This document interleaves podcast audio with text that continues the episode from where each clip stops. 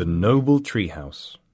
All natural materials, sturdy construction, aloof from the troubles of the world.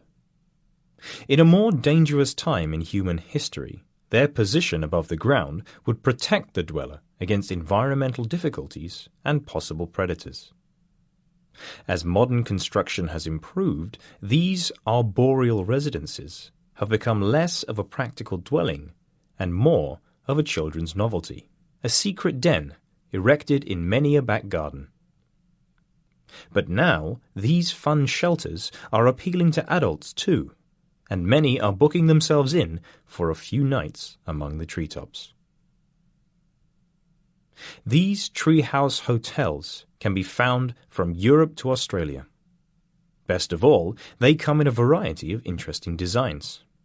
From the traditional four walls and a roof habitation, such as at Treehouse Point in Washington, North America, to the more artistic Nothofagus Hotel in Chilean Patagonia, whose 12 sided walls make it look like a beehive. If that doesn't appeal, how about a tree pod? The Free Spirit Spheres Resort on Vancouver Island in Canada allows guests to stay in one of three yellow spheres, which are suspended from trees. The company was founded in 1998 by Tom Chudleigh, who hand built the pods from cedar wood and fiberglass and then added fixtures and fittings. Not only are they as safe as houses, they're popular. Visitor numbers have probably doubled in the past five years, Mr. Chudleigh tells the BBC. Digs which are original seem to be a big draw. In Sweden, at the Tree Hotel, numbers have also risen. In 2010, we had four rooms and around 1,500 guests a year. Today, we have seven rooms and nearly 5,000 guests, Kent Lindvall explains. Mr. Lindvall co owns the Tree Hotel with his wife, Britta Lindvall. Each of the domiciles there was designed by an architect, who was asked to make use of the light and surroundings.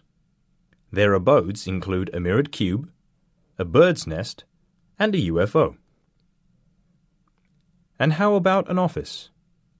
Microsoft, hoping to give its employees thinking space, has commissioned a three building structure from Pete Nelson, treehouse book author and designer and builder of treehouses.